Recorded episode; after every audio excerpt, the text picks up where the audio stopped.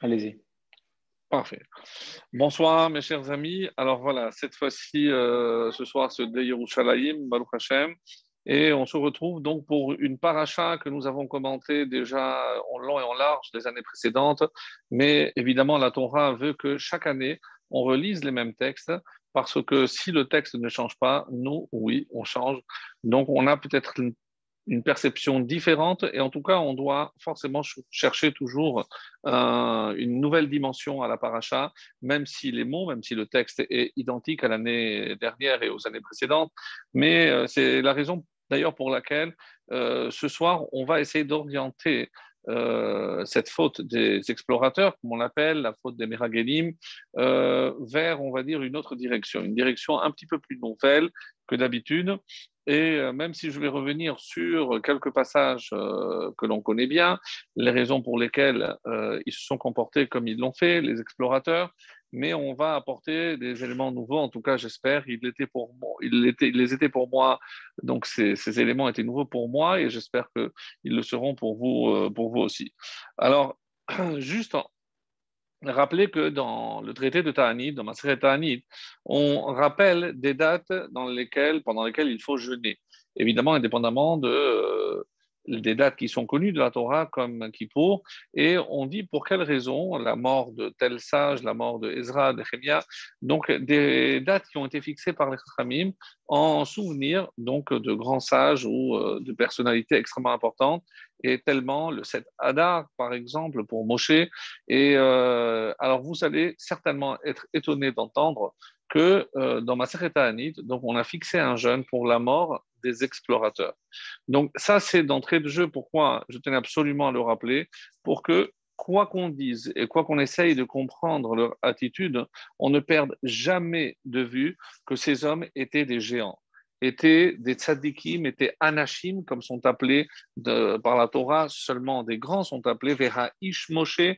Donc, euh, sincèrement, des fois, on se dit, euh, comme certains ne manquent pas de le faire, oui, ils avaient peur qu'en rentrant en Israël, ils n'allaient certainement pas avoir la même notoriété, euh, donc ils ont eu peur pour leur poste, pour leur euh, parnassa, pour leur siège. Donc c'est difficile d'imaginer qu'on puisse les juger à l'aune de nos propres critères à nous puisque ce sont des gens qui sont d'un niveau extrêmement, extrêmement élevé. Imaginez que si cette génération est appelée d'Ordéa, la génération de la connaissance, on n'a jamais eu une génération qui atteint un tel niveau d'élévation spirituelle, de prophétie. Alors, comment expliquer, comme vous le savez, que ces hommes euh, simplement auraient euh, détourné la mission euh, qui était la leur de rapporter comment la terre d'Israël pouvait les accueillir, est-ce que c'était une terre? Et Moshe a craint d'ailleurs qu'il n'y ait des égarements, c'est pour ça qu'il a donné précisément ce qu'il fallait regarder, ce qu'il fallait chercher.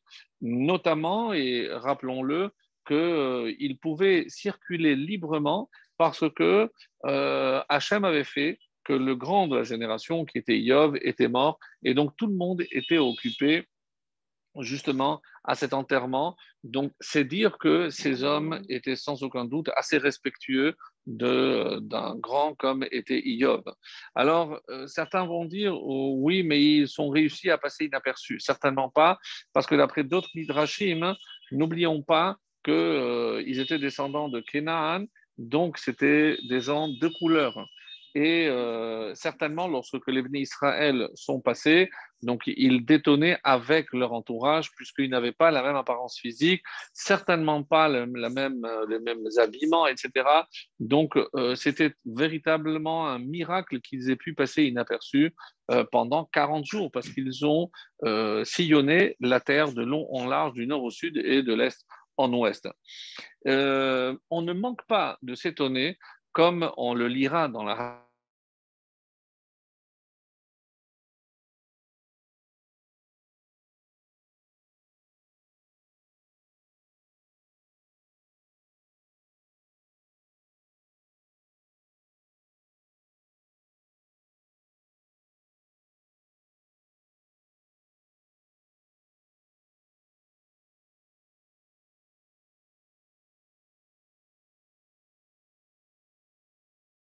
ceux qui ont assisté au matin de Torah, leur corps n'a pas subi de putréfaction.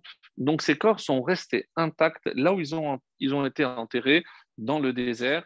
Et la preuve, on l'aura, Bezrat Hashem, très vite lorsqu'on assistera à, la résurrection des morts. Donc on verra que tous ces hommes, ces 600 000 tzadikim, ceux qui étaient au pied du mont Sinaï, qui ont entendu la voix divine, donc ceux-là même reviendront.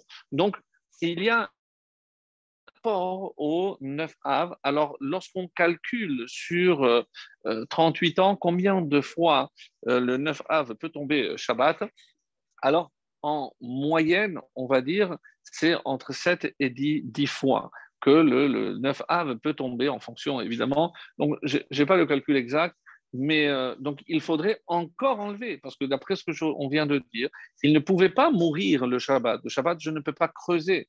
Donc, euh, bien qu'il y ait un autre avis qui dise le contraire, non, parce que le vendredi, j'aurais pu creuser ma tombe avant l'entrée de Shabbat. Donc ça, il n'y a pas de problème. Mais lorsque le 9 Av tombe le dimanche, à ce moment-là, c'est cuit, puisque euh, je ne vais pas à la fin de Shabbat commencer à creuser. Donc d'après ce deuxième avis, ce serait euh, lorsque le 9 Av tombe Shabbat. Bon, une marque loquette de savoir si c'était euh, quel, est le chiffre exact. Et dans la Gemara, il y a un Tosfot qui dit que chaque année mourrait 21 000, 21 000 hommes puisque les femmes n'ont pas été concernées, comme vous le savez. Donc, euh, on n'est pas dans le chiffre de 15 000. Mais si on dit que sur les 38, il reste à peu près 29 années, donc apparemment, le chiffre, euh, on retombe sur nos pieds, et ça veut dire que d'après le calcul des Tosfot, donc ils ont tenu compte des années où le 9 av tombait Shabbat, où il n'y avait pas de mort.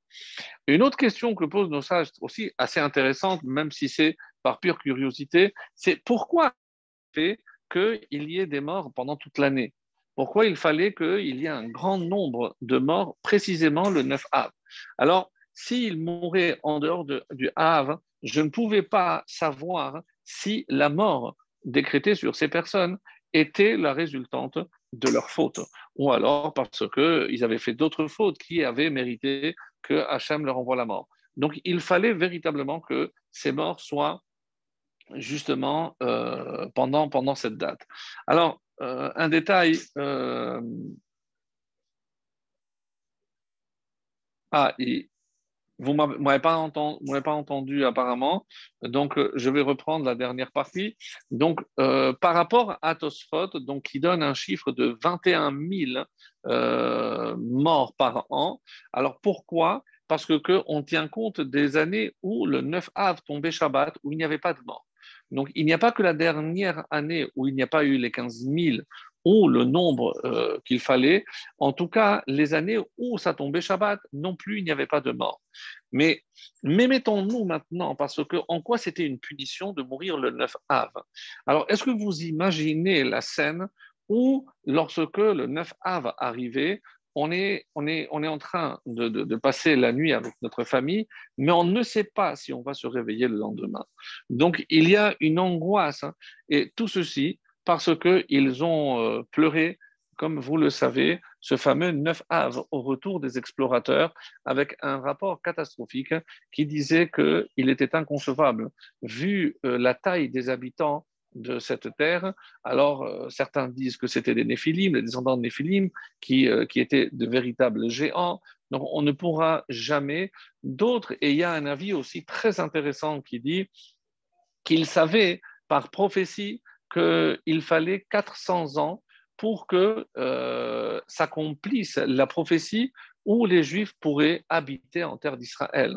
Donc, lorsqu'ils ont vu qu'au lieu de passer ces 400 ans en Égypte, et à ce moment-là, ça aurait pu correspondre directement à l'entrée en Israël, eh ben, ils se sont dit, ben non, puisqu'on n'a fait que 210, il manque 190. Et 190, mes amis, curieusement, c'est exactement la même valeur numérique que le mot Kenaan. Kenaan, la, valeur numérique, c'est 190. Donc, comme s'il manquait 190. Donc, du coup, ils ont dit, les explorateurs, ils ont fait leur calcul. Ils ont dit, c'est pas possible.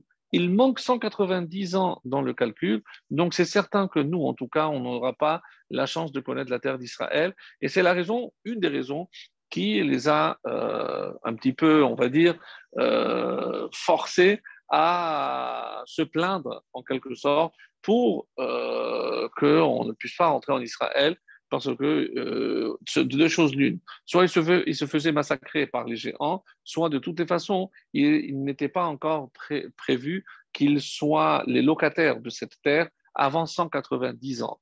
Donc, tout ça, ce sont évidemment les calculs des, euh, des, explorateurs. Mais encore une fois, euh, n'oublions pas ce détail extrêmement important, c'est que les explorateurs étaient des personnes extrêmement élevées. Donc, quoi qu'on dise, quoi qu'on fasse, il faudra atteindre cette faute d'une manière beaucoup plus nuancée parce que ce n'est pas aussi, euh, aussi évident parce qu'ils tenaient à leur poste, parce qu'ils tenaient à leur euh, statut.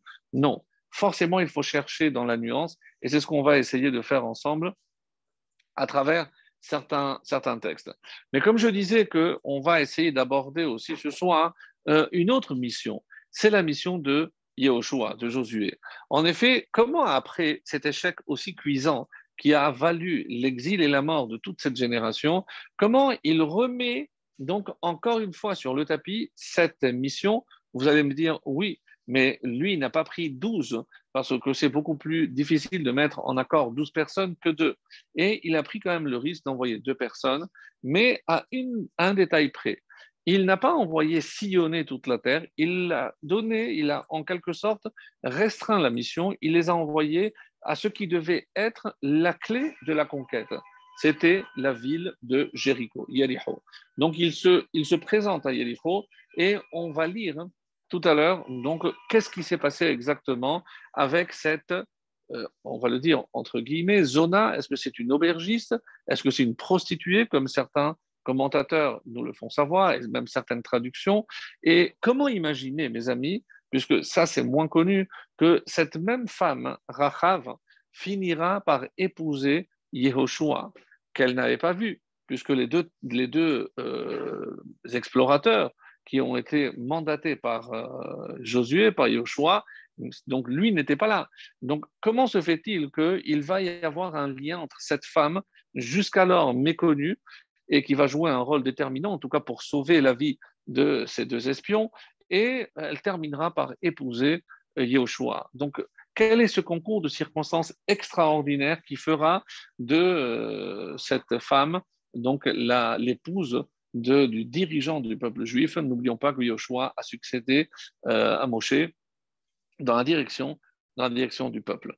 Donc, on revient avant cela sur un détail concernant justement le, le, le, le comportement des, des, personnes qui, lorsque le 9 av, tout le monde est rentré, pourquoi tout le monde a pleuré? Pourquoi on dit que on peut imaginer une scène, la, scène dans chaque maison où euh, cette désillusion en se disant, ben, si c'est pour rentrer, si c'est pour mourir ici, si c'est pour mourir là-bas, pourquoi on nous a fait sortir?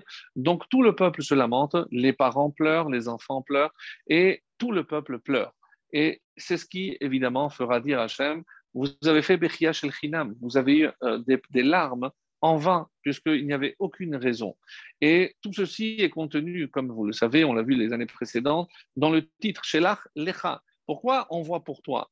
Est-ce Parce que si tu insistes, moi je t'ai promis que la terre est bonne, donc tu n'as rien à craindre. Est-ce que Moshe a cédé à, la pression du peuple qui voulait absolument? Est-ce que c'était une mission stratégique, donc euh, militaire, ou est-ce que euh, cette mission revêtait aussi une importance, on va dire, spirituelle? Est-ce que véritablement tous ces sacrifices qu'on a faits, est-ce que ça méritait la peine d'aller dans cette terre? Alors, et à ce propos, et c'est ce que je voulais, ce détail que je voulais apporter, on savait que au moment où Dieu a créé le monde, il l'a créé avec Midat Hadin, le, la mesure de rigueur. Comment je le sais? Bereshit bara Elohim et Donc le nom utilisé dans la Torah pas pour désigner Hachem, c'est Elohim. Elohim qui généralement est considéré comme Midat Hadin. Et quel est le lien entre Elohim et Midat Hadin Elohim d'ailleurs qui est un pluriel, donc extrêmement gênant, en sachant que Dieu est Echad, Hachem Echad ou Shmo Echad. Donc pourquoi un de ces noms euh, est-il au pluriel? Parce que c'est en quelque sorte le masque que Dieu utilise hein, dans le monde, et c'est pour ça qu'il est au pluriel, c'est toutes les lois de la nature.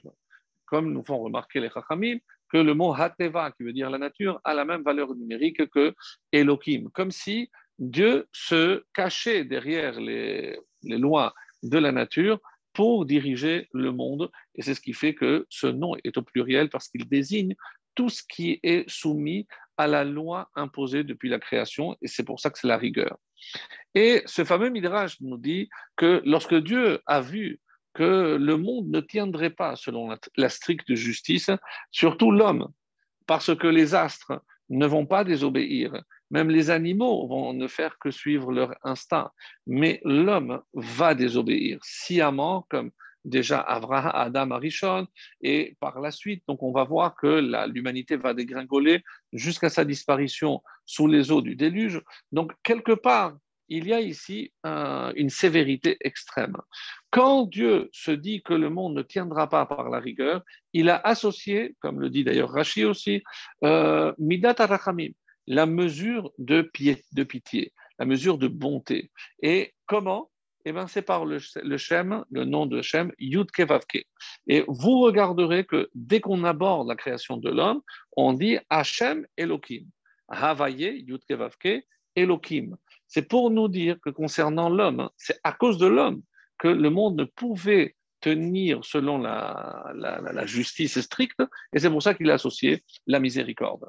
Et ça, c'est ce qu'on a toujours entendu, ce, ce qu'on savait déjà, sauf que, sachez mes chers amis, que euh, s'il est vrai qu'au niveau du temps, on reviendra à cette première volonté d'Hachem, que ce soit que le monde soit géré par Din, uniquement pour le temps messianique, où là l'humanité aura euh, certainement la capacité d'être jugé uniquement par le din, parce qu'on aura évidemment atteint un niveau exceptionnel. Mais il y a aussi géographiquement, on nous dit que s'il est vrai que c'est dans le monde entier, Hachem dirige et gère, juge l'homme selon la mesure et de justice et de, et de bonté, mais en Israël, il y a que Midat Hadin. Donc, qu'est-ce qu'ils se sont dit, les explorateurs? Comment ce peuple va-t-il tenir devant la mesure de justice? Donc, il vaut mieux rester un peu plus en vie ici, en, dehors d'Israël, dans le désert, même si, évidemment, le but, c'est d'atteindre la terre d'Israël. Mais si c'est pour qu'ils y meurent, n'oubliez pas que comme les Nessiim, ils ont été choisis par leur grande bonté, leur grande pitié et leur grande piété, parce que les Nessiim avaient été des chotrim. Donc, ils avaient protégé toujours le peuple. De même ici, ces hommes sont là pas pour penser à leur intérêt propre, mais pour sauver le peuple. Quand ils ont vu que la terre d'Israël, et c'est ça qu'il y a des morts, c'est-à-dire que la justice frappe tout le temps. Donc, comment on va tenir? Le peuple ne pourra pas tenir ce rythme. Donc, pour sauver le peuple, ils ont déformé ce rapport pour qu'ils puissent rester dans le désert en vie. Il valait mieux rester en vie dans le désert que mort en Israël. Ça, c'est le calcul, mes amis, des explorateurs. Donc ça, c'est par rapport à quelques éléments qu'on a apportés, qu'on n'avait pas cités forcément les années précédentes, et que j'ai trouvé extrêmement intéressant pour, encore une fois, euh, avoir une vue d'ensemble sur ces événements, euh, parce qu'il y a, d'ailleurs, qui est suivi par un autre événement on appelle les Maapilim. Rappelez-vous que lorsque ils ont pleuré, Moshe a dit si c'est comme ça, alors se lèvent des hommes qui disent non, Moshe, ne t'inquiète pas, nous on va aller. Moshe a dit non, c'est pas le moment. Maintenant c'est fini, vous restez. Ils n'ont pas entendu, ils sont allés quand même, ils se sont fait massacrer. Euh, donc, encore une fois, un épisode par rapport à ce qui est rapporté à la fin de la paracha. Là aussi, on nous parle d'un homme qui est identifié par le Midrash comme étant Tselophrad, celui qui n'a eu que des filles, et qui a voulu donner un enseignement. Parce que euh, qu'est-ce qui a poussé Tselophrad à profaner le Shabbat? Parce qu'on dit que s'il si a profané, c'est malheureusement, s'ils n'avaient pas profané surtout, dit, dit un Midrash, si les bénis Israël avaient fait deux Shabbatot, eh ben, ils auraient atteint les temps messianiques. Donc c'est comme ça que c'est rapporté, et on dit pour nous aussi, c'est vrai. C'est-à-dire que euh, pourquoi pas un Shabbat Ce qui est déjà extrêmement difficile, parce que si on dit, si on fait tous le Shabbat, le Mashiach viendra, donc le Mashiach viendra parce qu'on a fait le Shabbat. Mais oui, mais c'est magnifique, oui. Mais on ne fera pas le Shabbat pour le Shabbat, on fera le Shabbat pour le Mashiach. Alors que si on a compris l'importance du Shabbat, en faisant le deuxième Shabbat, à ce moment-là, donc on fait le Shabbat pour le Shabbat, et dès qu'on fait le Shabbat pour la sainteté de ce jour-là, alors le Mashiach, le Mashiach arrive. Donc ça, c'est par rapport à euh, ce qu'on pouvait dire. Donc, et je veux à présent tracer peut-être le fil d'Ariane. Quel est le lien, le fil conducteur et qu'est-ce qu'on peut voir à travers d'abord les explorateurs, ensuite ceux qui ont refusé d'écouter et qui sont allés quand même malgré tout en Israël, et enfin Tselofrad, cet homme qui a voulu euh, donner un enseignement. Mais quel enseignement? Certains avis dans le Midrash disent que lorsqu'il a vu que les bénis Israël ont profané le Shabbat, ils ont dit s'il savait quelle était la sanction du Shabbat, c'est sûr qu'il n'aurait pas profané. Alors il a voulu se sacrifier pour montrer au peuple la gravité de la transgression de Shabbat. Et ce qu'il a fait, pourquoi il a ramassé les, brindilles Est-ce que vous pensez que c'était pour euh, chauffer le laman Qu'est-ce qu'il faisait? Simplement pour montrer la gravité. Et c'est pour ça que on dit qu'il est mort malgré tout al-Kiddush Hashem, mais il est mort. C'est-à-dire qu'il n'a pas opté pour la bonne solution. Et là, on arrive à ce premier point que je voulais vraiment partager avec vous. Comment on peut identifier la faute des explorateurs, des, euh, des entêtés, c'est comme ça on les appelle, ceux qui sont entêtés à monter en Israël, ou euh, celui qui a profané volontairement le Shabbat. Alors, il y a ici un enseignement extraordinaire des Chachamim, surtout au niveau de la, de la Chassidoute, comme d'habitude, que, que, je cite souvent, à savoir que quelle a été finalement la faute? C'est lorsque ils ont fait leur propre calcul. Donc, lorsque on est missionné pour accomplir tel ou tel acte, on ne nous demande pas notre avis. D'ailleurs, tout ce qu'il rapporte est vrai, sauf lorsqu'il commence par le mot FS. FS, ça veut dire les APES, c'est équilibré, mais c'est aussi annulé. Les mots qui suivent annulent tout ce qu'ils ont dit précédemment. Parce que là, ils vont commenter, ils vont commencer à, faire leurs propres commentaires, chose que Moshe ne leur a pas demandé. Contentez-vous de faire ce que Hachem vous demande. Dès que l'homme commence à faire ses, ses propres calculs, donc on risque de déformer, de réformer, de détériorer la Torah, parce que ce qu'on demande au peuple juif, c'est de se soumettre à la volonté d'Hachem sans faire nos calculs. On ne va pas dire si je fais comme ça, alors c'est mieux.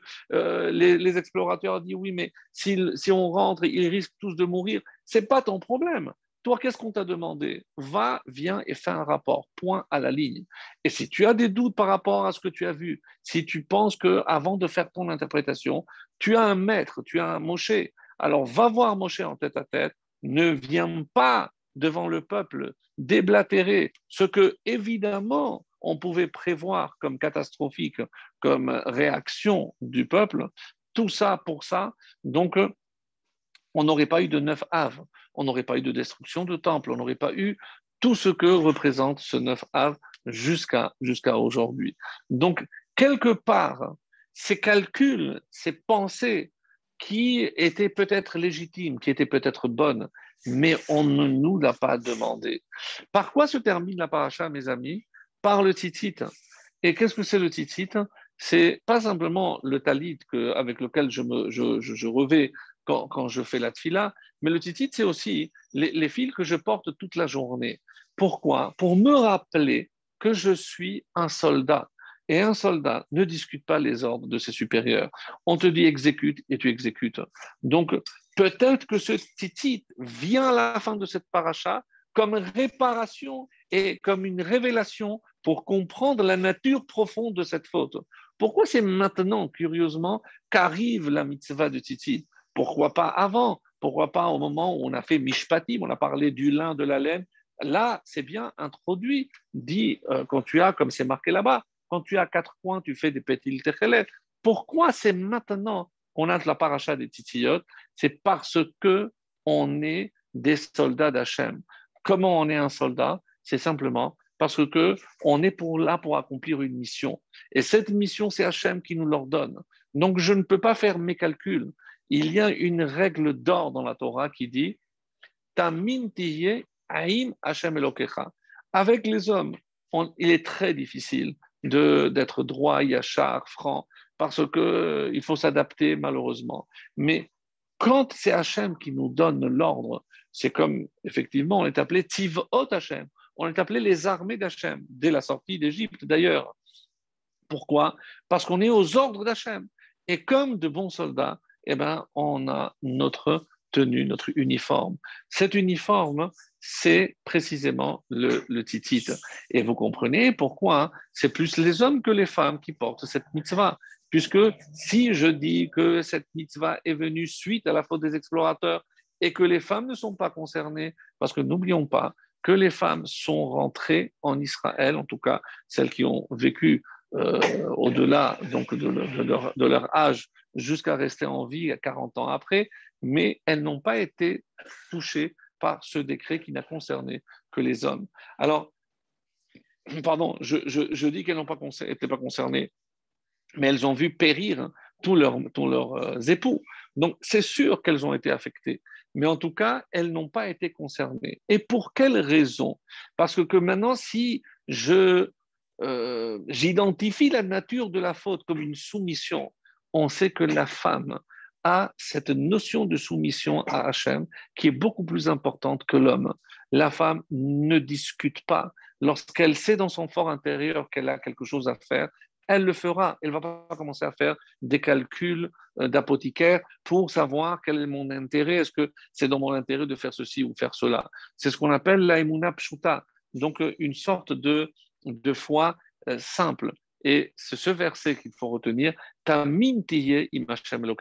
Tu dois être entier, tu dois être intègre. Tamim, c'est aussi innocent. Donc, qu'est-ce que c'est un innocent?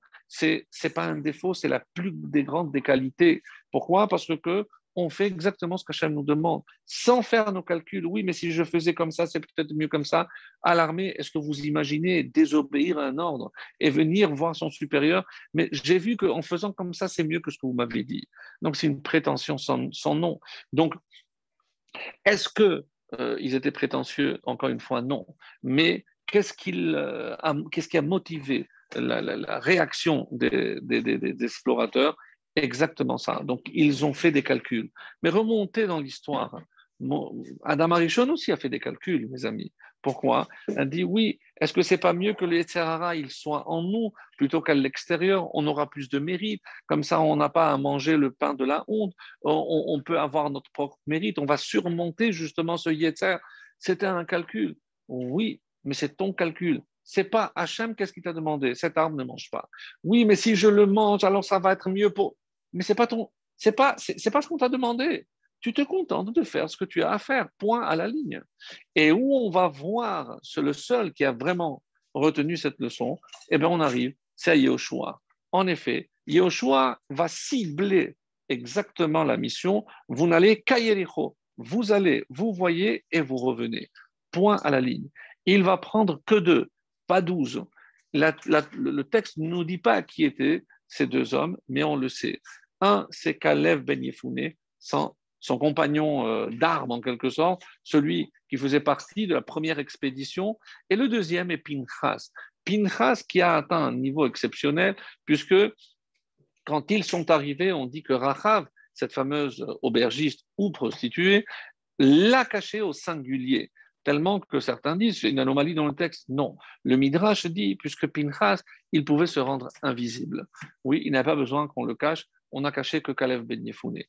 Et c'est à ce propos-là, donc, on va essayer d'approfondir un petit peu qu'est-ce qui, euh, qu'est-ce qui a motivé Yehoshua. Pourquoi Yehoshua a réussi là où son maître lui-même, Moshe, n'avait pas réussi. Donc évidemment qu'on est là, on n'est pas là à Chaz Shalom pour juger, on est là pour comprendre. Et surtout, comme je le dis, je le répète très souvent euh, dernièrement, donc c'est pas pour élargir nos connaissances, c'est pour apporter une amélioration. Et déjà, dans un premier temps, si on devait faire le point sur ce qu'on a dit, eh ben, on est des soldats, on a une mission et on doit se contenter d'accomplir la mission telle qu'elle nous l'a été demandée, sans faire nos calculs. Ah, si on fait ceci, c'est mieux de faire cela, mais pour l'instant, je crois que c'est mieux. Tu n'as pas demandé ton avis. Donc, les, les calculs de l'homme ne peuvent pas aboutir. Pourquoi? Parce qu'on n'a pas l'image d'ensemble. On n'a pas tous les éléments en main comme peut l'avoir Hakadosh Baruch Le créateur, le maître du monde, a la vision parfaite et globale de l'ensemble de ce qui se passe et il sait où il doit placer chacun de, parce que comme un pion, même si euh, quelqu'un qui ne sait pas jouer aux échecs, pourquoi il a placé ce pion-là et pas là Évidemment qu'il a une idée en tête et cette idée, c'est de faire progresser puisque on doit tous, tous participer à cette mission. Alors, on pose la question, mais est-ce que cette mission concerne la Torah ou la terre? Mon cher ami, est-ce qu'on peut dissocier les deux? Certainement pas. Donc, justement, à partir de là, regardez euh, ce, qui est, ce qui est dit, parce que nous savons que nous avons eu euh, trois choses, comme c'est rapporté dans la Gemara, trois choses qui s'acquièrent avec difficulté. On les, on les connaît, c'est la Torah, la terre et le monde futur, le Olam Haba. Et ce qui est intéressant, c'est que même si ces trois choses s'acquièrent avec difficulté, mais on a tous une part dans justement ces trois choses. Comment je le sais? Le plus facile, Kol Israël, Yeshlaem Chelek le Olam Haba. Tout Israël a une part dans le monde futur. Tous, oui, tous. Alors ah, maintenant, est-ce qu'on va la mériter ou pas? Ça, c'est en fonction de comment on va accomplir notre mission. Et si on accomplit notre mission comme on attendait euh, de notre part, eh ben, cette part, cette parcelle du Olam Haba, eh ben, nous est réservée, personne ne peut nous la prendre. De la même façon, dans la Torah, dans la Torah, on avait parlé, rappelez-vous, où il y a 600 000 lettres, même si ce n'est pas le chiffre exact, qui correspondait au fait à, aux 600 000 âmes. C'est-à-dire que chaque homme, chaque âme a une lettre dans la Torah. Donc là, on a une part dans le, le on a aussi une part, même à travers la lettre, dans le Sefer Torah, dans la Torah elle-même, et on a aussi une part dans la terre d'Israël.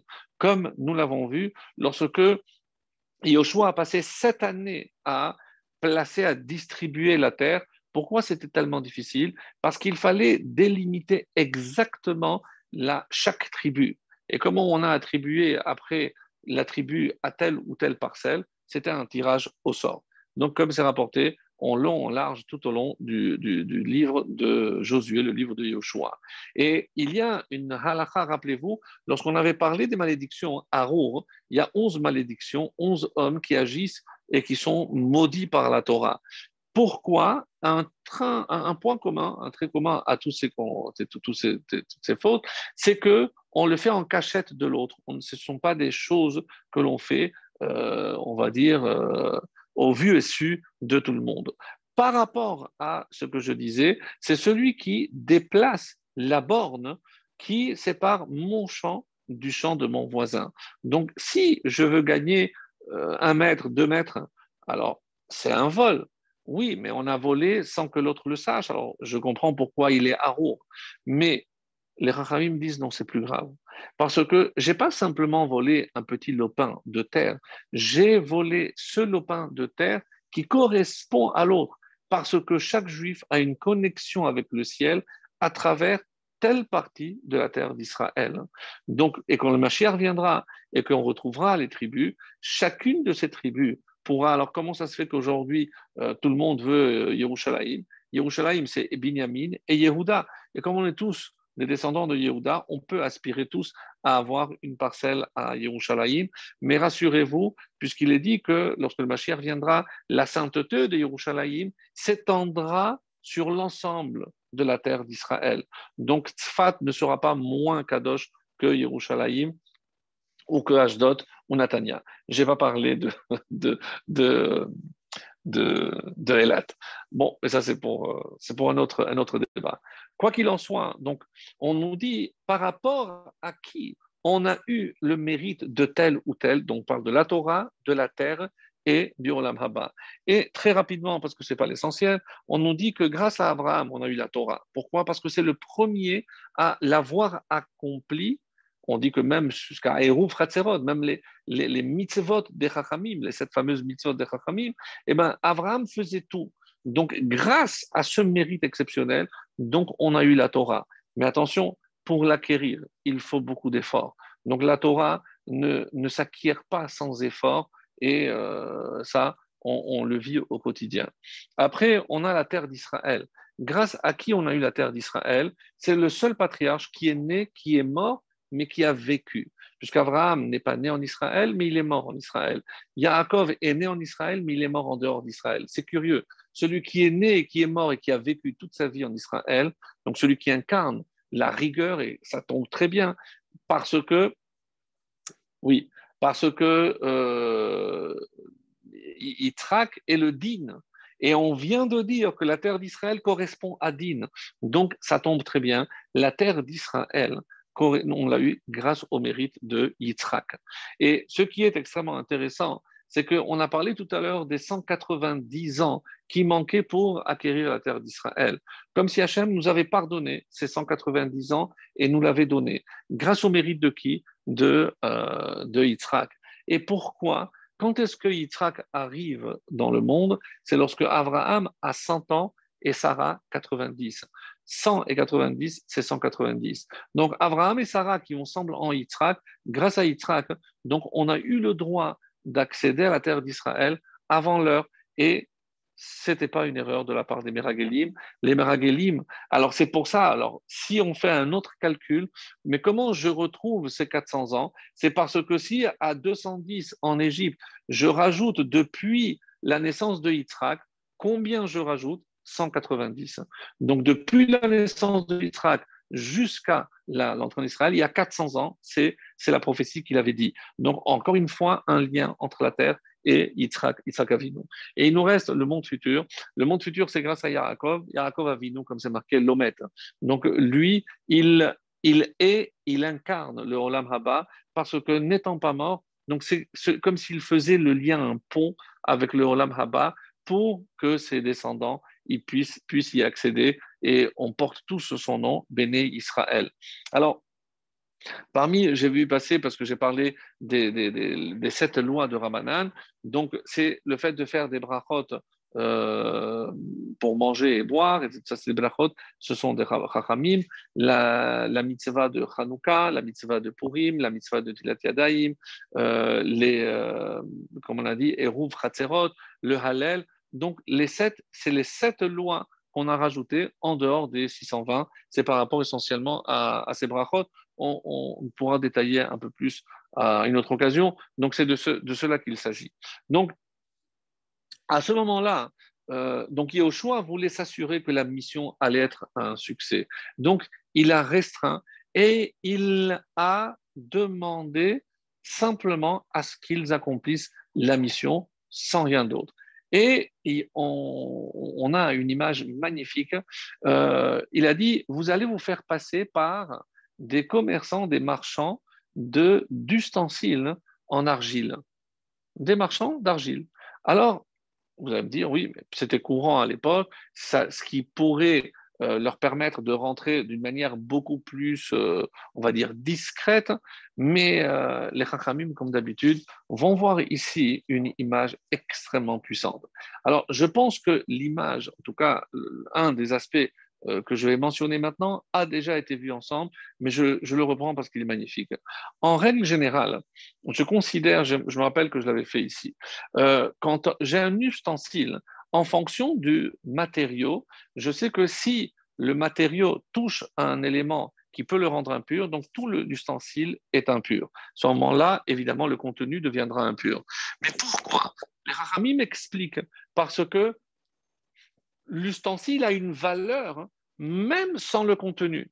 Par exemple, en or, en argent, même s'il ne contient pas, même s'il n'est pas un, récipient, mais il a une valeur en tant que tel. Mais quand il s'agit de terre cuite d'argile, l'objet en tant que tel n'a aucune valeur. c'est la raison pour laquelle il ne contracte pas d'impureté. Ah, alors, à quel moment un aliment peut devenir impur? C'est lorsque il rentre dans l'espace aérien, donc le halal du verre. Pourquoi? Parce que qu'est-ce qui confère à cette argile une importance C'est le fait qu'il soit un récipient. Et pour être un récipient, donc c'est par rapport à ce qu'il peut contenir. Donc si par rapport au contenu, à ce moment-là, donc on peut contracter l'impureté. Alors, et quel rapport maintenant avec ce qu'on est en train de dire et euh, C'est ce qu'il a voulu faire comprendre. C'est-à-dire que vous, vous n'avez aucune importance. L'important, c'est ce que la mission que vous allez remplir, comme ces ustensiles. Donc, ne vous avisez pas à croire que parce que c'est vous qui faites cette mission, c'est vous qui êtes important. Vous n'avez aucune importance. Vous n'existez que pour cette mission-là. Comme, et c'est comme ça qu'ils vont réussir. Donc, ils s'effacent. Donc, il et c'est ce qu'on va voir euh, tout de suite maintenant. Donc, qu'est-ce qu'il représente Yoshua? Pourquoi Yoshua est particulier? Et euh, il a aussi un nom un peu bizarre. Yoshua bin Nun. Si on traduisait, c'est Yoshua le fils de Nun, de la lettre Nun. Ou est-ce qu'on a déjà vu un père qui s'appelle Nun? Pourquoi pas Vous allez me dire. Mais vous allez voir que c'est beaucoup plus passionnant que de se dire que c'était juste ce petit détail qui, euh, qui a de l'importance. Parce qu'il faut maintenant essayer de comprendre qui est Yehoshua. Vous allez me dire, mais Yehoshua, c'est le successeur de Moshe, on le sait, c'était son Talmud Mouvrak, c'était son élève. Non, mes amis. Il y a des textes passionnants, donc je ne les ai pas tous, mais je vous donne très succinctement, parce que comme ça on aura le temps de, de dire tout ce que j'avais prévu. Donc, on dit que Yehoshua, était un ignorant. Vous avez bien entendu. Yahushua était un ignorant. Comment il a appris? Comment il a appris? C'est parce que il était là pour arranger le Beth Midrash, il déplaçait les chaises, etc. Et il restait à la fin pour ramasser les affaires, mettre les chaises et les bancs en place, comme le, souligne d'ailleurs euh, Rashi. Qu'est-ce qui a valu à Yahushua le fait d'atteindre un niveau aussi exceptionnel? Parce que c'est cette soumission, ce qu'on appelle en hébreu aussi ce bitoul. Yehoshua représente l'annulation. L'annulation parce que il, il s'en fout en quelque sorte de son kavod. Mais on aurait pu dire, tout à fait, on aurait pu dire, mais euh, si j'ai déjà la chance d'être ici, je vais m'asseoir et je vais écouter tout ce qui se dit. Évidemment qu'il écoutait. Et à force d'être dans le Beth Midrash, on pense bien, vous pensez bien, qu'il n'a pas fait que ramasser les chaises. Mais au début, il était appelé Xil. Xil, c'est l'idiot, comme l'idiot du village.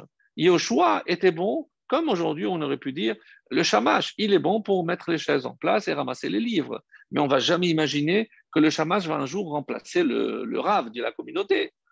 C'est exactement la scène que je vous suis en train de vous décrire. Dans une choule, imaginez le rave et son shamash qui l'accompagne, qui le dépose, qui ramasse, qui ouvre les portes, qui ramasse les livres, qui range les chaises. Et un jour, le maître doit partir. Il dit voilà, votre successeur, c'est le chamash. Enfin, ça ne fait pas sérieux, personne ne va le prendre au sérieux. Enfin, euh, lui, il est bon pour ramasser les chaises et les livres, mais pas, pas pour diriger le peuple. Et c'est d'ailleurs, rappelez-vous, que pour cette raison que Moshe restera auprès de Yehoshua pour euh, le mettre en place, en quelque sorte, pour l'introduire et surtout pour le faire accepter par tout le peuple. Et Dieu dit à ce moment-là quelque chose d'assez étonnant à Moshe, et venatata mehodecha alav, et tu donneras de ta splendeur sur lui. Pourquoi mehodecha? Que, représente ce mot? Et c'est comme ça que euh, la chassidoute va expliquer. On sait très bien qu'il y a une correspondance et chacun a un attrait par rapport à telle ou telle séphira. Séphira, c'est des forces, comme on l'a bien compris, les forces du cœur, les forces du cerveau. Et euh, Moshe, par exemple, c'est Netzach, Aaron, c'est Hod. Et qui est Hod aussi vient euh, la Chassidoute nous révéler que Yehoshua, et il représente la séphira de Hod. Hod, c'est la splendeur, mais Hod aussi, c'est la reconnaissance, Hoda'a. Euh, on est Yehudi parce qu'on reconnaît, on, remercie lorsqu'on est reconnaissant. Mais qu'est-ce que ça veut? Il y a deux façons de comprendre la reconnaissance. Si par exemple, moi, je suis convaincu que mon avis est le vrai, alors je n'écouterai pas les autres. Pour moi, il n'y a de place que pour mon avis. Dans la chassidoute, par rapport à un langage un peu plus ésotérique, on dit Memale kol almin. Donc, je sais que j'ai tellement raison que moi, je remplis tout l'espace. Mais si on est capable d'annulation et d'entendre autre chose, donc qu'est-ce que je fais? Je garde mon avis pour moi et je reconnais qu'il peut y avoir autre chose. Et c'est ça, c'est ce qu'on appelle euh, kol. C'est qui entoure. Donc, moi, je garde mon opinion, mais je suis ouvert. Je peux reconnaître qu'il y a un autre avis. Hod Yehoshua, la grandeur de Yehoshua, c'est ça sa qualité exceptionnelle, c'est qu'il pouvait s'annuler pour laisser la place et l'acceptation de, de l'autre.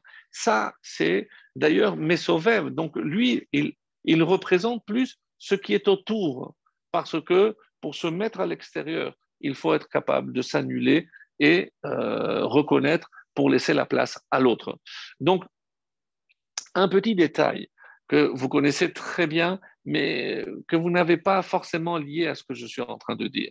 Est-ce que vous avez remarqué que, par exemple, pour Purim, euh, qui tombe euh, le 15, c'est-à-dire pour les villes qui euh, étaient entourées à l'époque de Moshe Rabbeinu, vous savez qu'on ne fait pas de, de Yoshua précisément, donc il ne faisait pas le 14, il faisait le 15. Le 15 est un jour particulier, puisque normalement on aurait dû faire le 15 avec deux lettres, Yud et He. 10 et 5, dont la multiplication aurait donné 50, c'est-à-dire la lettre Nun. Et nous allons voir où je retrouve cette fameuse lettre Nun. Donc, je reviens. Qu'est-ce qui est dit dans la halakha par rapport aux villes qui sont entourées d'une muraille à l'époque de Yehoshua? Nous, on se dit, bon, à l'époque de Yehoshua, parce que c'est à l'époque où on est rentré en Israël.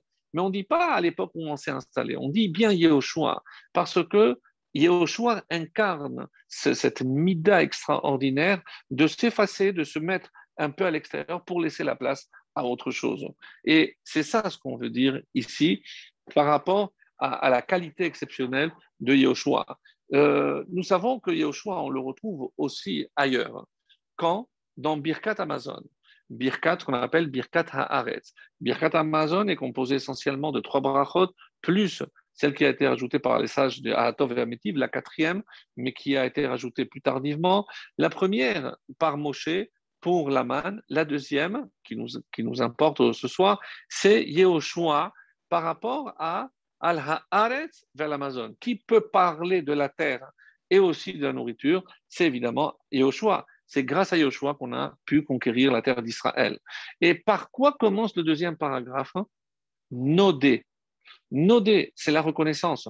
Donc ça va très bien avec la personnalité de euh, Yehoshua. Mais vous remarquez que dans Nodé, il y a la lettre Nun, donc qui, euh, comme je vais l'expliquer par rapport à une notion euh, qu'on ne va pas développer de la Kabbalah et de la Chassidoute, mais si j'enlève le Nun à Nodé, les trois lettres qui restent ensuite, dans un autre ordre, c'est Hod.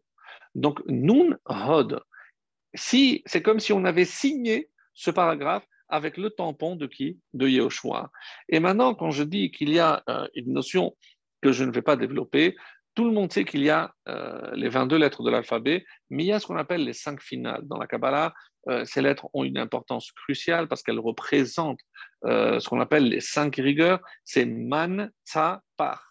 Donc les trois dernières correspondent à Chesed, Gevura et Tiferet, et même Enun, c'est Netzach Hod. Ah, c'est curieux, pourquoi? Parce que le même, c'est la première lettre de Moshe, qui est Netzach, et le Nun, c'est la dernière lettre de Aharon, qui est lui Hod. Mais qui est aussi représenté par le Hod, comme on l'a dit, c'est Yoshua. Et par quelle lettre est représenté Hod Par la lettre Nun. Donc, chaque fois qu'on dit Yehoshua bin Nun, c'est Yehoshua qui vient de Hod. Et c'est pour ça qu'on dit Yehoshua bin Nun. Donc, c'est des codes qu'on peut décoder, mais qui, évidemment, sont là pour nous enseigner quelque chose d'extrêmement important. Et c'est ce que je voulais dire. Parce que c'est Hod, c'est être capable de reconnaître et de remercier. Et pour ce faire, il y a un préalable, c'est justement l'acceptation. Et comment je peux accepter autre chose? C'est par l'annulation. Yehoshua, et c'était ça sa grandeur, c'est l'annulation. Et qu'est-ce qu'il va demander à ces deux espions? Vous vous annulez devant la mission. Donc, pour que Yoshua puisse demander une chose pareille, c'est que lui, il incarne précisément cette image. Et si on se demandait pourquoi Yoshua a réussi là où Moshe, parce que Moshe c'est Netzar, et, cette mission, elle relève plus de Hod. Donc, ah, peut-être que si Aaron les avait envoyés, sincèrement, on n'en sait rien. Mais en tout cas, la mission de Yoshua a réussi parce que Yoshua incarne exactement cette mida, ce trait nécessaire, ce trait de caractère, cette qualité, cette vertu pour pouvoir assumer une telle fonction. Et aujourd'hui, vous allez dire, oui, mais euh, qu'est-ce que ça m'apporte Eh bien, c'est cette soumission. C'est ce que Hachem attend de nous. Et là où on voit un autre exemple merveilleux, et je pense qu'on a évoqué, mais je n'ai jamais donné la réponse que je vais donner ce soir, c'est comment se fait-il que Kenan, qui est maudit, Kenan, qui, alors qu'il a su que Abraham se dirigeait vers la terre euh, de Canaan, il vient vers Canaan, il vient, il s'installe, en quelque sorte empêcher euh, Abraham de s'y installer. Alors comment imaginer que cette terre continue à être appelée dans la Torah Eretz Canaan? Ça y est, c'est fini. Donc dès la, promesse faite à Abraham, on n'a qu'à l'appeler Eretz Israël. Pourquoi on, on continue à l'appeler Eretz Canaan? Parce que et c'est un enseignement magnifique. Mes amis, Kenan, le Midrash dira quel a été son mérite, parce qu'on ne verra pas dans le livre de Josué la guerre contre Kenan. Il y a le Hiti, le Yevoussi, les autres peuplades. Mais où est Kenan Lorsqu'il a vu arriver les descendants d'Abraham, Isaac et Jacob, il a compris son erreur et il a laissé la place. Vous avez entendu? Il a laissé la place. Donc, il s'est soumis. Et Kenan, de quelle racine vient? Achna'a. Achna'a, la racine, c'est se soumettre. Donc, Kenan s'est soumis à la volonté du ciel en disant Cette terre ne t'appartient pas. Et même s'il a été maudit, même s'il a fait ce qu'il ne fallait pas, on parle du petit-fils de Ham, mais le fait que Kenan se soit soumis à la volonté divine en se retirant et laisser la place à euh, Israël. Donc maintenant, qu'est-ce que Hachem est en train de dire à, nous, en fait, au Israël? Vous savez, n'oubliez jamais pourquoi cette terre, je l'ai toujours appelée Canaan. Parce qu'il faut se soumettre. Parce que la condition pour que vous puissiez rester et éviter que cette terre vous vomisse, parce que c'est ce qui risque d'arriver, c'est de vous vomir, eh ben, c'est de se soumettre se soumettre à la volonté d'Hachem, se soumettre aux, règles qui régissent cette terre et comme on peut imaginer, mais parce que vous ne suivez peut-être pas toute l'actualité, je pense que oui, mais comment on peut imaginer qu'on va établir une loi dans ce pays où on va condamner ceux qui font mettre les téphilines, ceux qui veulent rapprocher d'autres juifs de la pratique des mitzvot? C'est inconcevable. Et quelle a été la réaction? Exactement l'inverse. Comment on va imaginer qu'on va empêcher un juif? Eh bien, même ceux qui ne mettaient pas les tefilines, ne serait-ce que par opposition à une telle idée, eh bien, dans toutes les rues, dans tout Israël aujourd'hui, tous les hommes mettent les tefilines. Donc, elle voulait obtenir certainement le contraire, mais grâce à ce que cette dame a voulu imposer comme loi, mais ça a provoqué exactement l'effet euh, inverse et ça a provoqué que beaucoup de juifs qui n'avaient pas mis jusqu'alors les tfilim, eh ben c'est nos amis les Chabad qui euh, ont une surcharge de travail pour essayer de d'avoir et de mettre les téphilines à tous ceux qui le désirent. En tout cas, c'est une terre de miracles, c'est une terre euh, où les choses ne se déroulent pas comme elles se déroulent ailleurs, et c'est ce nom-là de Canaan qu'on doit toujours avoir en tête. Et j'aborde maintenant, mes amis, la dernière partie de, de, mon cours, et c'est pour revenir à, à Yahushua. À est un peu le sort assez étonnant. Comment se fait-il qu'il a épousé euh, une femme? Alors, on peut dire que c'est une aubergiste, on peut dire euh, elle a fait échouva, sans aucun doute. Mais comment imaginer qu'on puisse passer d'un extrême à l'autre? C'est en soi un enseignement. Même lorsqu'on est très loin, on peut toujours euh, toujours revenir. Mais c'est comme si Yoshua attendait sa, moitié, mais c'est plutôt parce que la moitié, c'est-à-dire Rachav, attendait justement euh, sa, son âme sœur. Il y a une phrase magnifique qui dit que Talmid Mouchan Hamore Mofia. Lorsque l'élève est prêt, le maître apparaît. D'ailleurs, ça pourrait être le titre. Lorsque le maître, lorsque l'élève est prêt, c'est-à-dire il faut un temps de mûrissement.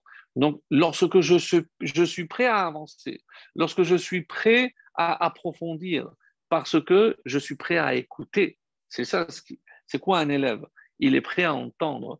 À ce moment-là, lorsque le fruit est mûr, eh ben, le maître apparaît. C'est comme si Hachem, on avait déjà dit, il est mésaveg zivugim. Il fait des accouplements. Nous, on a toujours dit, c'est les mariages, l'homme et la femme. Non, mes amis. L'accouplement, c'est le maître et l'élève. C'est aussi le corps et l'âme. C'est tout ce qui doit être mésaveg, c'est tout ce qui doit être un couple. On dit aussi entre un homme et son prochain lorsque on doit euh, euh, aussi chavruta, on doit étudier ensemble. Donc, c'est aussi ces rencontres, c'est Hachem qui s'en occupe. Donc, on voit bien ici qu'il y a un zivoug qui est fait entre le maître et l'élève, et c'est Hachem qui euh, fait en sorte que s'il pense que cet élève est prêt, alors le maître apparaîtra. Autrement dit, et pourquoi je parle, je donne cet exemple maintenant, parce que Rachav, d'après l'Agmara et d'après d'autres textes, hein, quand est-ce qu'elle a commencé sa fonction d'aubergiste, entre guillemets, à l'âge de 10 ans Combien d'années elle a exercé cette, euh, cette tâche, cette, euh, malheureusement, cette fonction pendant 40 ans Lorsque les événements qui sont relatés au début du livre de Yahushua apparaissent, elle a 50 ans. C'est-à-dire pendant 40 ans, elle a exercé ce métier d'aubergiste ou plus, selon les, différents avis. Alors, qu'est-ce qu'on peut expliquer à partir de là? Et euh, on va peut-être comprendre aussi pourquoi Yoshua devait se marier avec Rahab. Alors, je laisse le Harizal pour la fin, parce que je sais qu'il y en a qui sont très friands euh, du Harizal. Et pour revenir à euh, ce que, comment va s'y prendre Rachav pour sauver précisément les espions? Alors, lorsque je reviens sur un verset concernant la fin de la semaine dernière, dans la, la paracha de Balotra, lorsque Myriam avec Aaron vont parler du mal, de Moshe. Un verset qui est très étonnant et qui est expliqué ainsi par la Chassidoute. Le verset dit Lama lo ledaber be'avdi Moshe. Comment vous n'avez pas craint de parler de mon serviteur de Moshe? Les, les m'expliquent et commentent. Si Hachem avait dit de mon, de mon serviteur, tout le monde aurait compris que c'est Moshe. S'il avait dit pourquoi on n'a pas craint de parler de Moshe, donc le mot euh, serviteur est exclu. Et c'est comme ça que le Baal Shem Tov explique, parce qu'une fois on dit qu'il y a, il y a un, bon juif qui euh, était un grand donateur, et euh, le, le, le, Rav qui essayait de lui faire comprendre qu'il fallait. pardon, c'est pas le, le c'est le Admour de Tzantz, le Saint Rabé. Et il a, il, a, il a accueilli, il a très bien. Il a dit écoutez, si vous ne pouvez pas fermer vos usines, au moins faites travailler des goyim, ne mettez pas des juifs et vous non plus. Et il a dit, Rabbi, euh, je, vous promets que je fais le nécessaire pour, pour, faire ce que vous me demandez. Et après, il l'accompagne jusqu'à la porte. Les élèves, après, lui demandent, je ne comprends pas, comment tant de kavod et comment vous parlez tellement bien d'un Mechalel Shabbat, qui a des usines, etc. Et euh, le Admour de Tzantz a, rapporté ce verset. Il dit pourquoi il a fallu dire Be'avdi Be'moshe? Et il a donné une explication magnifique. Parce que tout Eved d'Hachem peut être comme Moshe. D'ailleurs, rappelez-vous qu'on a tous une petite étincelle de Moshe. On dit que Moshe était l'équivalent de tout le peuple. Ça veut dire que s'il est vrai que Moshe contenait les étincelles d'âme de tout le peuple, mais chaque membre du peuple juif avait une petite étincelle de Moshe. Donc, est-ce que ça veut dire qu'on peut tous atteindre le niveau de Moshe? Non, mais tout le monde a une part de sainteté, et peu importe ce qu'il fait, ce juif, cette part de sainteté, c'est ce qu'il a expliqué. Alors, le Baal Shem Tov, excusez-moi, explique à partir de cet exemple que je viens de donner ce qui est écrit dans le psaume Kouf à Zayin, c'est le, psaume 107. Le psaume d'ailleurs qu'on lit pour Pessah. Il y a marqué là-bas nafsham bahem Alors là encore, euh, l'explication, on va dire, traduction simple, c'est Ra'evim, les affamés, Gam ainsi que les assoiffés, euh, Nafsham bahem titataf. Alors, selon l'explication de Titataf, je peux dire, ils sentent défaillir leur âme. Donc, c'est leur âme, euh, puisqu'ils manquent de la nourriture et ils manquent de, du liquide. Et l'explication qui est donnée ici est très belle, parce qu'on dit que notre âme est assoiffée et affamée. Ça dépendra de ce qu'on va donner, comment on va combler cet appétit. Et c'est ce qu'on remarque. Rappelez-vous, et ce n'est pas un cliché, mais comment se fait-il que les Juifs souvent réussissent hein, là dans ce qu'ils entreprennent? Parce que pour pouvoir absorber la Torah, ils ont une soif, ils ont un appétit euh, dévorant donc énorme. Donc, comme je ne comble pas cet appétit, cette âme avec la Torah, eh ben, je vais chercher euh, d'autres euh, manières de combler. Ça peut être la science, ça peut être dans d'autres domaines.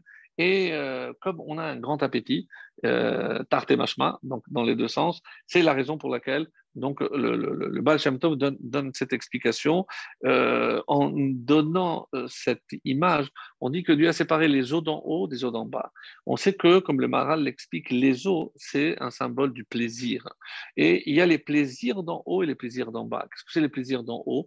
Les plaisirs spirituels. Et les plaisirs, les eaux d'en bas, c'est les plaisirs matériels. Autrement dit, combler, il faut combler. Alors à nous de choisir si on veut on aspire vers les plaisirs beaucoup plus élevés ou les plaisirs beaucoup plus bas. À telle enseigne que ce Midrash nous, nous dit que les eaux d'en bas, rappelez-vous cette image-là, les eaux d'en bas pleurent. Pourquoi?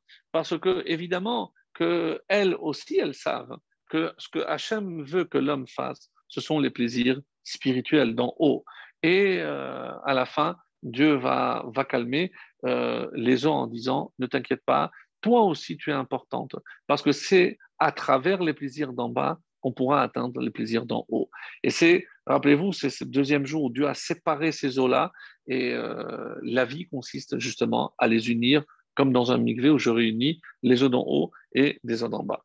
Alors, et on arrive à la dernière partie, mes chers amis. Euh, donc, je vous lis très rapidement comment ça se passe, euh, la mission. Nous sommes au chapitre 2 euh, dans Yehoshua. Et Yehoshua, fils de Nun, envoya secrètement de Shittim deux hommes. On ne donne pas des, noms, des espions, en disant Allez visiter le pays et Yericho. Ils allèrent entrer dans la maison d'une femme prostituée, selon une traduction qu'on a donnée, dont le nom était Rachav, et ils y couchèrent, ils dormirent. Donc, ce qui fait dire que c'était aussi une, euh, aubergiste.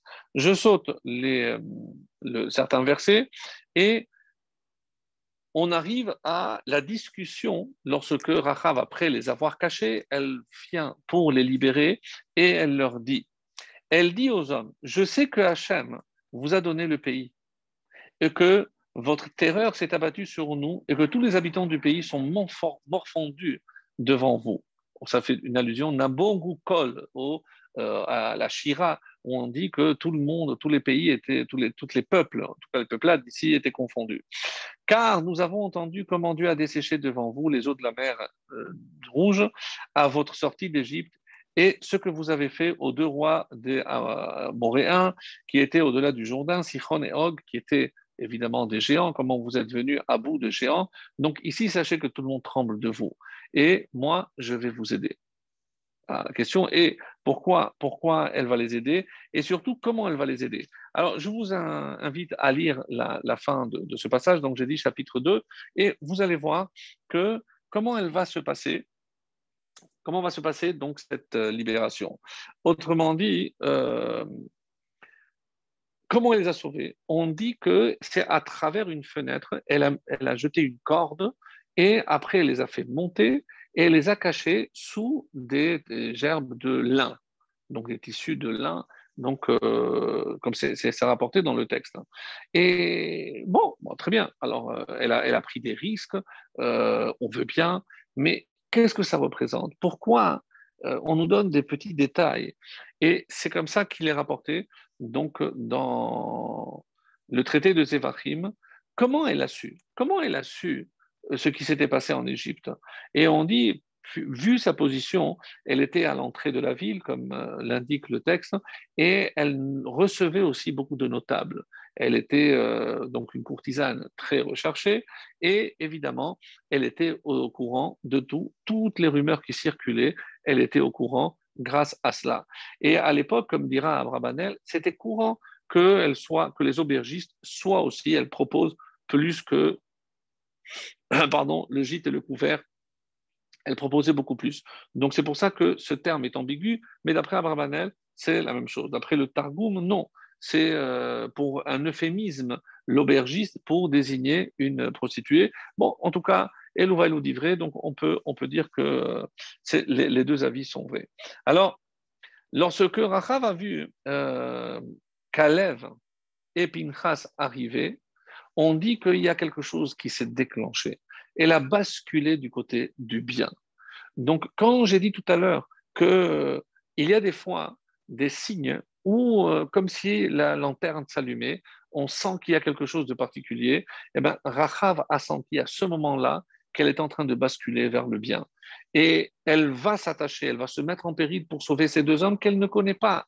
Mais pourquoi elle veut du mal à son, à son propre pays, euh, à son propre peuple, alors qu'elle sait qu'ils vont venir elle va être sauvée, elle et sa famille, et elle finira par épouser euh, Alors, comment on explique justement euh, ce qui est écrit ici et une récompense euh, véritablement énorme? On est dans le traité de Megillah 14b, je, vous lis très rapidement. Qu'est-ce qui a marqué?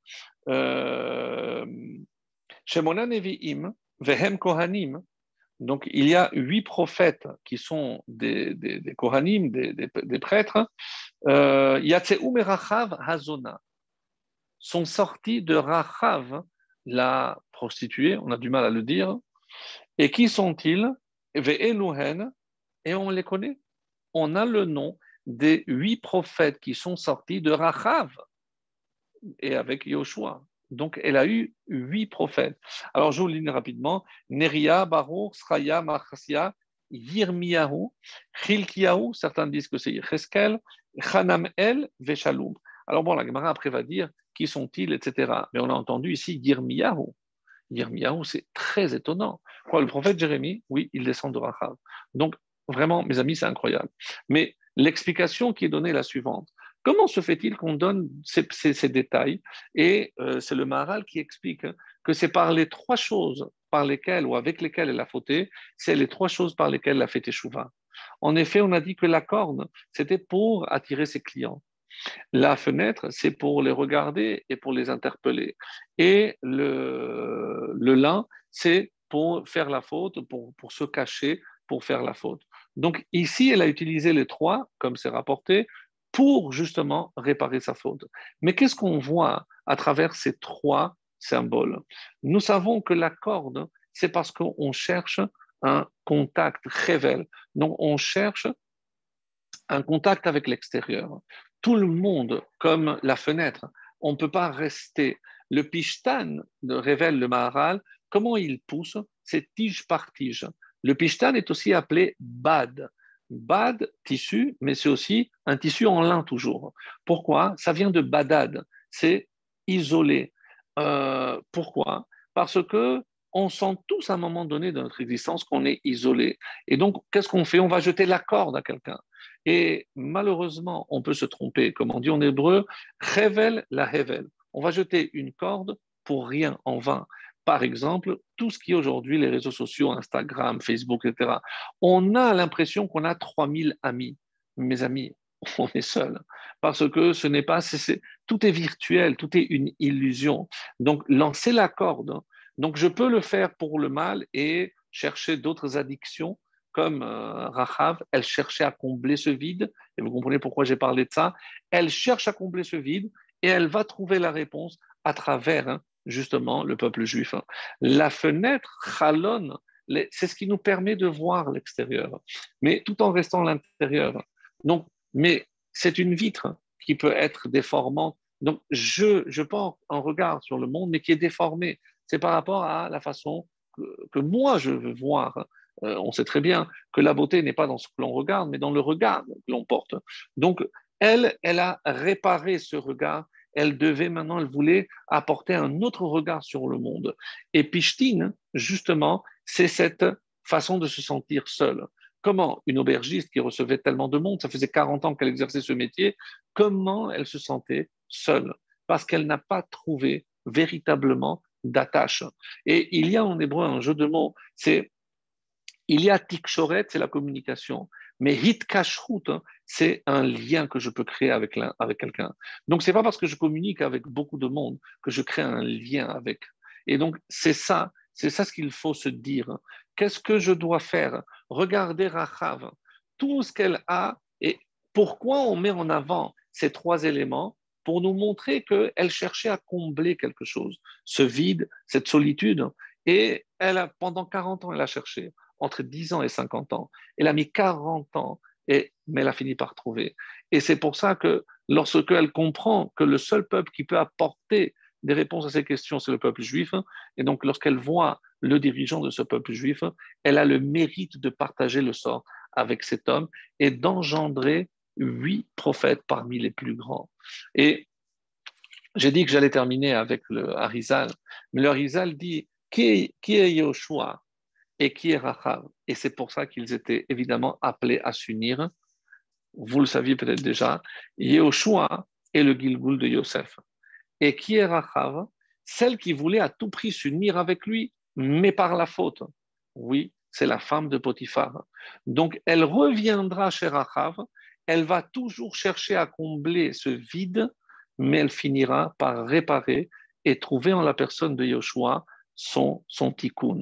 Et il y a un parallèle magnifique parce que regardez la vie de Yoshua et de Yosef, les deux sont morts à 10 ans, les deux sont appelés Naa, les deux sont tombés, ils étaient euh, haïs par les frères, euh, il était appelé, comme j'ai dit, Xil, l'idiot, ils étaient rejetés.